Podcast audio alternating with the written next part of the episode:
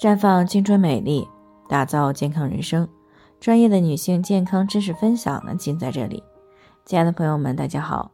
那还是要分享一下我们的联络方式，大家可以在我们最常用的聊天软件当中呢，搜索 PK 四零零零六零六五六八，关注以后呢，回复自测进行健康自测，可以更有针对性的了解自己的健康状况。今天呢，继续啊，开始我们的春节特别节目。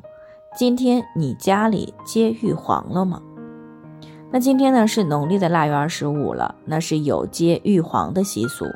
对此呢，不同的区域的说法呢，可能是有一定差别的。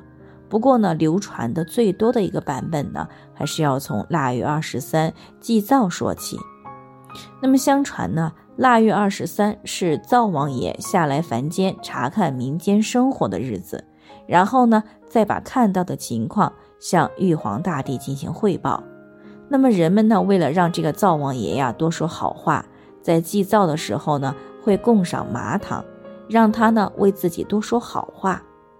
那么到了腊月二十五呢，玉皇大帝呢就会亲自的下民间来查看人间的善恶。古代讲究清廉。所以呢，人们会通过吃豆腐呢来体现自己的清廉，以此呢来瞒过玉皇大帝的惩罚，并且呢祈求玉帝降福。那俗话说呢，小葱拌豆腐一清二白，就是用豆腐来证明自己的清白。那么久而久之呢，腊月二十五磨豆腐和接玉皇的习俗呢，就一直的流传了下来。不过呢，随着时间的推移呀，生活条件也有改善了，那么磨豆腐的家庭呢也就越来越少了，只有少量的农村家庭呢还保留着这样一个习俗。一方面呢是很多家庭没有了磨豆腐的工具，另一方面呢也是社会分工越来越精细了，很多人呢也都不会磨豆腐了。所以呢，时至今日。腊月二十五的习俗呢，已经演变成了买豆腐而不是磨豆腐了。那么，虽然磨豆腐的习俗呢很少了，但是接玉皇的习俗呢，在很多地方还是保留了下来。所以呢，有不少的家庭呢，会在腊月二十五当天呢，换上一幅新的玉皇大帝的画像，通过祭拜的方式呢，迎接玉皇大帝，保佑自家平平安安，心想事成。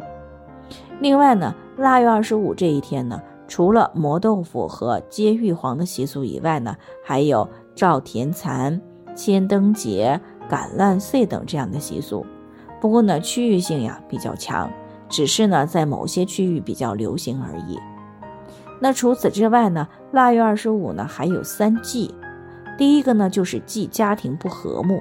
那我们都知道呀，过年这几天呢，家人都比较忙碌。可能会因为干活的问题呢而闹矛盾，或者呢是因为讨论过年走亲访友的问题呢而出现分歧。那么出现这些情况呢，都会影响到过年的喜悦心情。所以呢，一方呢要尽量的避让一些，免得引起来家庭的不和睦。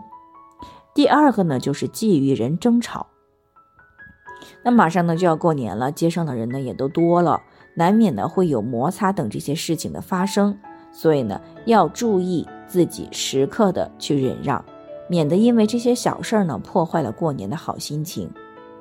第三呢，就是忌打碎碗碟等家什。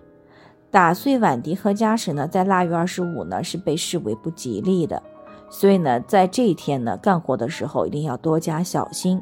那么如果不小心打碎了，也要念叨念叨啊，说一说岁岁平安。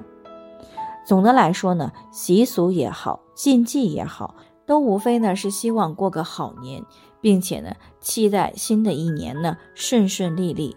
所以呢，朋友们，今天你的家里接玉皇了吗？好了，以上呢就是我们今天的节目内容。那朋友在春节期间呢，如果有健康方面的问题，还是随时可以与我们联系的。那我们根据您的情况呢，会做出专业的评估，然后呢，给出个性化的指导意见。最后呢，还是希望大家都能够健康美丽常相伴。我们明天再见。